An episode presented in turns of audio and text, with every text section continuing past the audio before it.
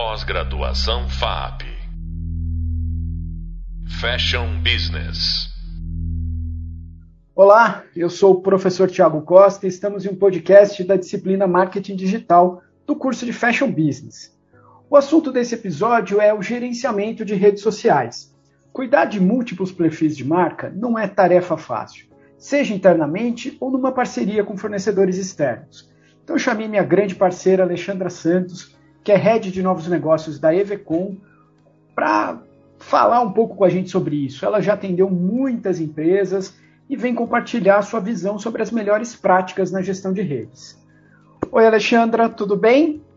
Oi, Tiago, tudo e você? Tudo certo. Obrigado por aceitar conversar com a gente aqui. Imagina, vai ser um prazer poder ajudar. Espero que possa contribuir. Legal. Então eu vou começar perguntando para você o que você considera como o maior desafio para as marcas na gestão de redes sociais. Para mim, a, o maior desafio das marcas é respeitar planejamento. É, eu, ao longo da minha carreira, tanto como repórter, assessora de imprensa e também agora, né, é, gestora de, de, redes sociais, né, assim, não agora, porque eu já faço isso há uns. Eu faço isso desde Orkut, então já está uns 14 anos é, eu sempre me deparo com empresas que contratam uma agência esperando profissionalismo, esperando é, um trabalho estratégico, e essa, essa agência ela, ela se dedica, ela estuda público, ela desenha a persona, ela desenha o, o, o, conteúdo, a forma de falar, né? Se é melhor falar de uma forma informal, formal, em vídeo, em texto, misturado. Aí ela entrega todo esse planejamento para o cliente, o cliente valida, e ao longo do tempo ele vai ignorando aquele planejamento e vai colocando coisas no meio. Ah, eu vi que fulano fez tal coisa, quero fazer também. Poxa, mas fulano fez tal coisa para o público dele. Não, mas eu quero também. Então eu acho que o, o maior desafio das, das empresas é respeitar um planejamento. Você pode questionar o planejamento, mas mudar ele no meio do caminho, do absoluto nada, é, é muito prejudicial para a sua marca. Entendi. Então, o que você está dizendo é assim: a gente vai lá, faz um estudo, entende. Porque uma das coisas que, que eu falei muito nas aulas aqui desse, desse curso, e que também as pessoas podem ouvir, né? O nosso aluno que está ouvindo aqui, ele vai poder ouvir em outros podcasts, é da necessidade da gente olhar para os dados, que é algo que o, que o marketing digital nos traz aí com muita força, entender melhor o consumidor, entender melhor o cliente e aí criar a partir desses dados. E aí o que você está dizendo é, tem gente que, e aí esse é o maior desafio na sua visão, que vai pegar tudo isso, vai montar um planejamento, mas depois no meio do caminho vai dizer assim, ah não, tem outra coisa acontecendo, agora eu quero outra coisa, e vai deixar, vai jogar de lado toda essa, todo esse trabalho anterior. É isso. Exatamente. E na maioria das vezes não é uma coisa objetiva, não está na cabeça dele muito claro, não quero mais aquele planejamento, vou fazer outra coisa. Porque isso faz parte do jogo. Você repensar o planejamento e falar, olha, mudei e tá tudo bem. Tá. O que eu falo é que no meio do caminho é, é, é, existe uma, uma, uma questão é, subjetiva de eu vi que fulano fez tal coisa, quero fazer também. Né? Então ah. eu vi que fulano falou com fez tal post de tal tema. Eu quero, mas esse tema não é um tema que casa com o seu negócio. Ah, mas eu quero. E aí ele, e aí você você deixa, né, um trabalho de agência para o eu quero, né? Aí quando você quando você pega a sua rede social e a rede social, na verdade, né, a gestão da rede social do seu negócio, né? Porque o seu, o seu como pessoa, ok, mas o seu negócio e você começa a incluir a frase porque eu quero, ou porque eu vi, ou porque sim, a possibilidade Entendi. de você não atingir o, o objetivo é, estratégico do seu negócio é muito grande. E aí é isso, né? A, a gente tem que ter, valorizar que o marketing digital ele é o, o negócio hoje em comunicação com mais possibilidades de você conhecer o seu público por dados. Né? Quando você pensa em, em, em, mídia offline, quando você pensa em assessoria de imprensa, é muito subjetivo, muito, né? Porque você faz o trabalho esperando que o público que você está tentando atingir leia, veja e seja impactado por aquele anúncio, né? É, já na, no marketing digital, não. Você tem, você tem noção se aquela estratégia fez sucesso, se chegou no público certo, se chegou no público errado, porque os dados no marketing digital te trazem isso. Então, assim, use os dados, use mais os dados e olhe menos para a casa do vizinho.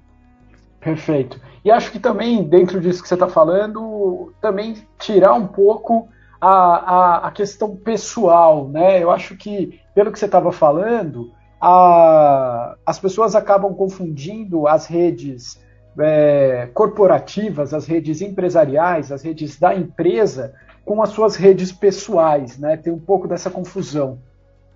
O tempo inteiro, Thiago, o tempo todo. E quando os vários gestores dentro de uma empresa, ou se é uma empresa familiar, querem ter o, ad, o admin das das redes sociais para si.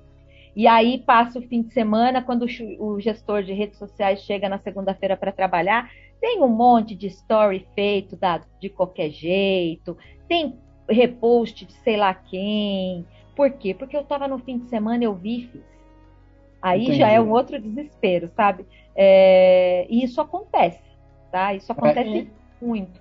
E não só com empresas pequenas, né? Não. Isso, é, né? Talvez não aconteça com as gigantes, com as grandes marcas, evidentemente, porque essas não. têm uma gestão é, extremamente profissionalizada, mas de, de média para baixo está todo mundo nesse barco de média para baixo já está todo mundo. Eu nunca vi grande, grande, grande marca. As grandes marcas eu nunca vi um problema nesse sentido, até porque é tudo automatizado, né? Nas grandes marcas, muito provavelmente, ninguém vai ter um Instagram salvo no, no celular, entendeu? Ou esse Sim. celular fica dentro do, do, do, do local de trabalho, né? É, ou se é carregado para algum lugar, ele tem um bloqueio ou alguma, alguma ferramenta que bloqueia a utilização Sim. em tais e tais horários, né? E aí você consegue controlar. Mas a partir do momento que você lida com um ser humano, você lida uhum. com vontades, né? E aí você Sim. esquece que você é PJ e você passa CPF, né? E, e, e tá. coloca suas vontades nesse, nesse meio.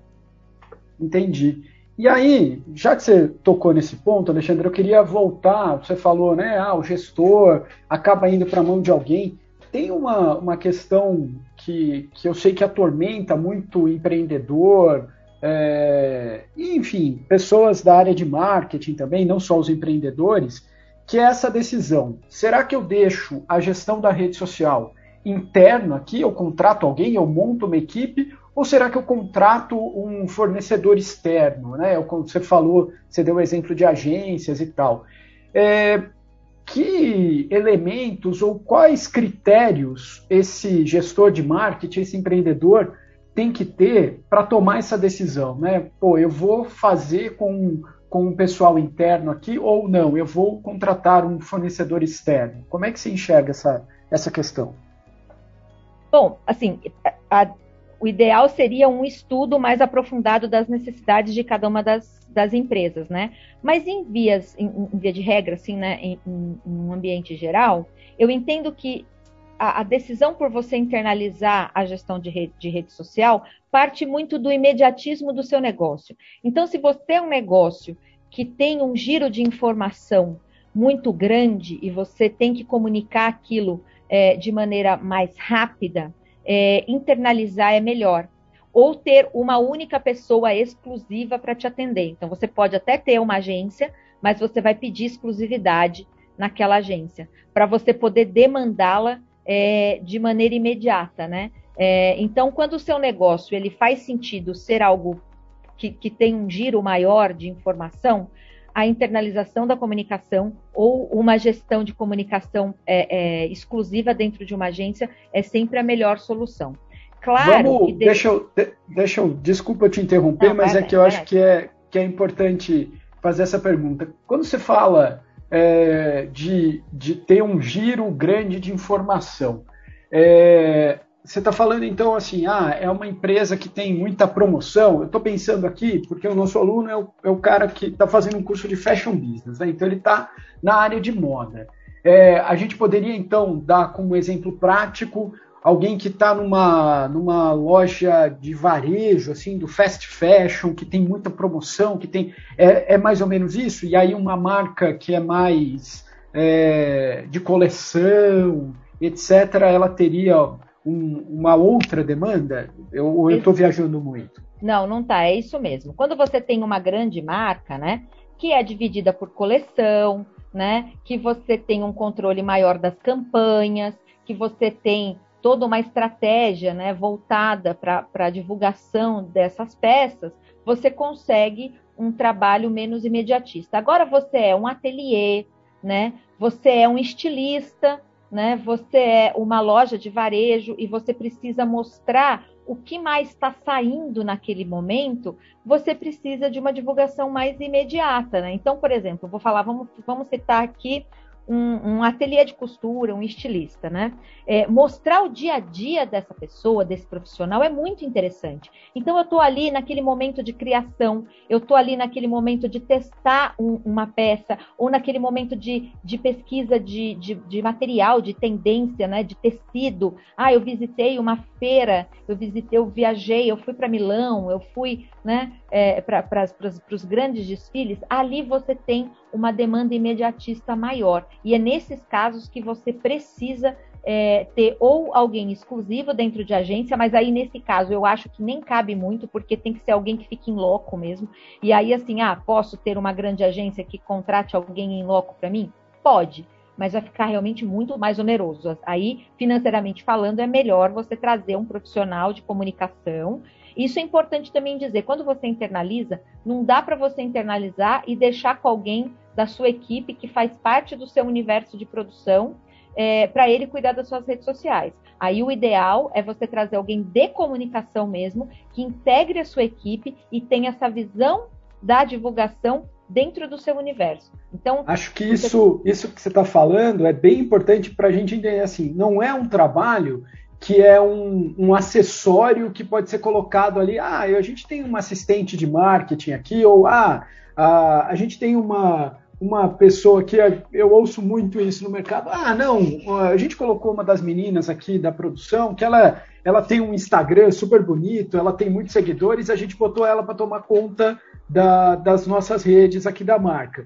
Nada contra a menina, ela deve inclusive ser muito boa naquilo que ela faz, mas a empresa me parece ter outras necessidades, né?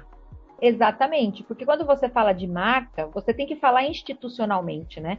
E na maioria das vezes, quando você pega alguém que tem um, um, uma rede social pessoal, essa pessoa tem uma linguagem mais informal, né? E aí, aí você vai ter que estudar se sua marca tem uma linguagem informal, né? E aí você deixa essa pessoa falando. Mas na maioria das vezes, o ideal é você ter alguém que realmente entenda um pouco mais de estratégia de comunicação para dentro do seu dia a dia encaixar esses momentos, né? de, de, de de instantaneidade dentro da sua rede social, mas com estratégia, com visão é, é, corporativa, pensando no público-alvo, o que, que ele vai dizer, como é que ele vai chegar, né? Então tem tudo isso para você pensar. E aí, falando disso, você acredita assim, quais são as, as principais funções que, que alguém que vai cuidar de rede social vai executar. Então, assim, é, a gente tem até um podcast aqui que, que eu vou conversar com a Carol Cardenas sobre geração de conteúdo, mas geração de conteúdo é uma das funções que essa, que essa área de redes sociais, vamos chamar assim, vai executar. Que outras funções o gestor precisa ficar atento e falar, olha, precisa fazer isso, isso e aquilo. Que, como é que você enxerga isso? Se você está contratando alguém exclusivo para sua conta, uma única pessoa que vai fazer tudo, essa pessoa precisa ser múltipla. Ela precisa saber escrever, ela tem que ter senso estético e ela tem que ter visão, é, é, visão analítica de dados. Né? Então você está contratando um social media mesmo, né? Assim, o, mercado fala de social media, eu, é, um mídias sociais, né? É, você tem que pensar nesse, nesse profissional mais, é, é, mais global mesmo, né? é, que, que, conheça e que passe por, por todas essas áreas. Ah, mas eu preciso ter alguém que seja craque né, nas ferramentas do Adobe, que saiba mexer no Photoshop, no Premiere. Eu vou dizer para você que assim seria maravilhoso, Mas hoje já existem muitas ferramentas, né, de, de automa automatizadas que facilitam esse conceito do, do, do estético para alguém que tem um pouco menos de conhecimento é, é, para técnico, né? É, mas que tenha, assim, você precisa ter mais um senso estético e utilizar e conhecer bem essas ferramentas de automação que te ajudam nessa, nessa questão. E aí, essa pessoa em si, que é uma pessoa que tem esse conhecimento global, precisa sempre se atualizar, porque as redes sociais mudam o tempo inteiro, porque são várias redes, né? Hoje a gente tem aí três do mesmo dono e outra de um outro dono que competem entre si, né? É, aí você tem é, Instagram, Facebook, né, WhatsApp, que são do, do Mark Zuckerberg, e o TikTok, que é do chinês, né? E aí elas ficam competindo entre elas, né? Então o Instagram, hoje, que é a grande concorrente do TikTok, é, muda a métrica, muda algoritmo o tempo inteiro para tentar atrair mais gente para dentro. E aí você precisa estudar muito, tá sempre atualizado, para saber qual é a melhor tendência. Se você faz Reels, se você faz vídeo, se você faz stories, se você faz post, se você faz carrossel, é, se você fala desse jeito, daquele jeito, se você usa uma música, se você pega um trend, e aí vai indo, né? Eu esqueci de falar, inclusive, do Twitter também, né? Que também tem outro dono. Enfim.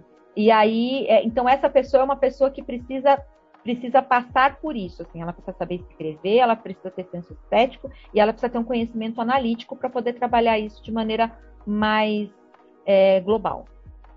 É, não é um profissional fácil de ser encontrado, e aí eu estou pensando aqui naquela, naquela pessoa que está fazendo o nosso curso e que está aí falando, não, mas eu vou ter que fazer tudo sozinho. É, dá para fazer sozinho, Alexandra? O que que é, ou é muita loucura? Dá para fazer sozinho, é, se você atende uma quantidade mínima, né, de, de contas sozinho. Assim. É, eu, eu acho que você perde muito em, em, em em resultado. Pensando no, no, empreendedor aqui, aquele cara que está começando... O empreendedor faz sozinho tranquilamente. é, é para esse, é nesse que eu tô, tô pensando aqui. Ele consegue fazer sozinho. O que ele, que ele precisa fazer... aprender, assim, basicamente, para fazer sozinho? Gestão de tempo.